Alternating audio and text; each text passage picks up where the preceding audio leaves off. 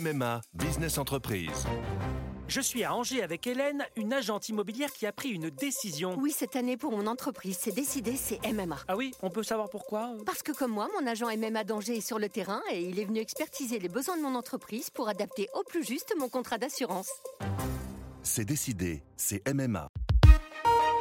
L'éditorial du Figaro. La droite existe encore par Yves Tréhard. On la croyait en perdition, proche de l'apoplexie, incapable d'imposer des idées. À l'occasion de la réforme des retraites, certains de ces jeunes députés ont même flirté avec le discours de la CGT. Eh bien non, la gauche crie au secours car la droite existe encore. Elle vient de le prouver.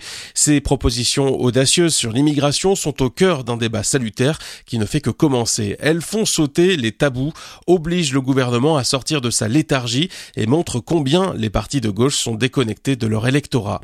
Toutes les études le soulignent, l'immigration est un sujet de vive inquiétude pour tous les Français, quelle que soit leur orientation politique. S'emparer de la question serait faire le jeu du Rassemblement national et de Marine Le Pen. C'est précisément pour leur avoir laissé le champ libre sur ce terrain qu'ils ont prospéré l'un et l'autre et qu'ainsi tous les autres partis ont perdu la confiance de leurs électeurs.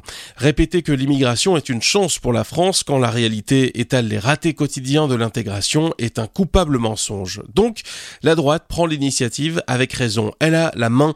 Le gouvernement la saisira-t-il? S'il s'y refuse, il se condamne à l'immobilisme, car son propre projet de loi, ni fait ni affaire, caricature du en même temps, ne trouvera probablement pas de majorité. S'il accepte de trouver un dénominateur commun avec la droite, les accusations en illibéralisme, en Frexit, en populisme pleuvront. La rengaine est archi connue, elle est dépassée.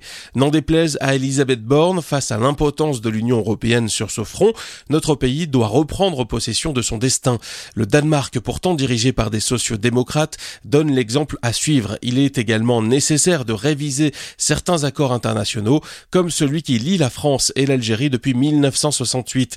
L'histoire est une chose, mais l'avenir ne s'écrit pas toujours à l'encre du passé.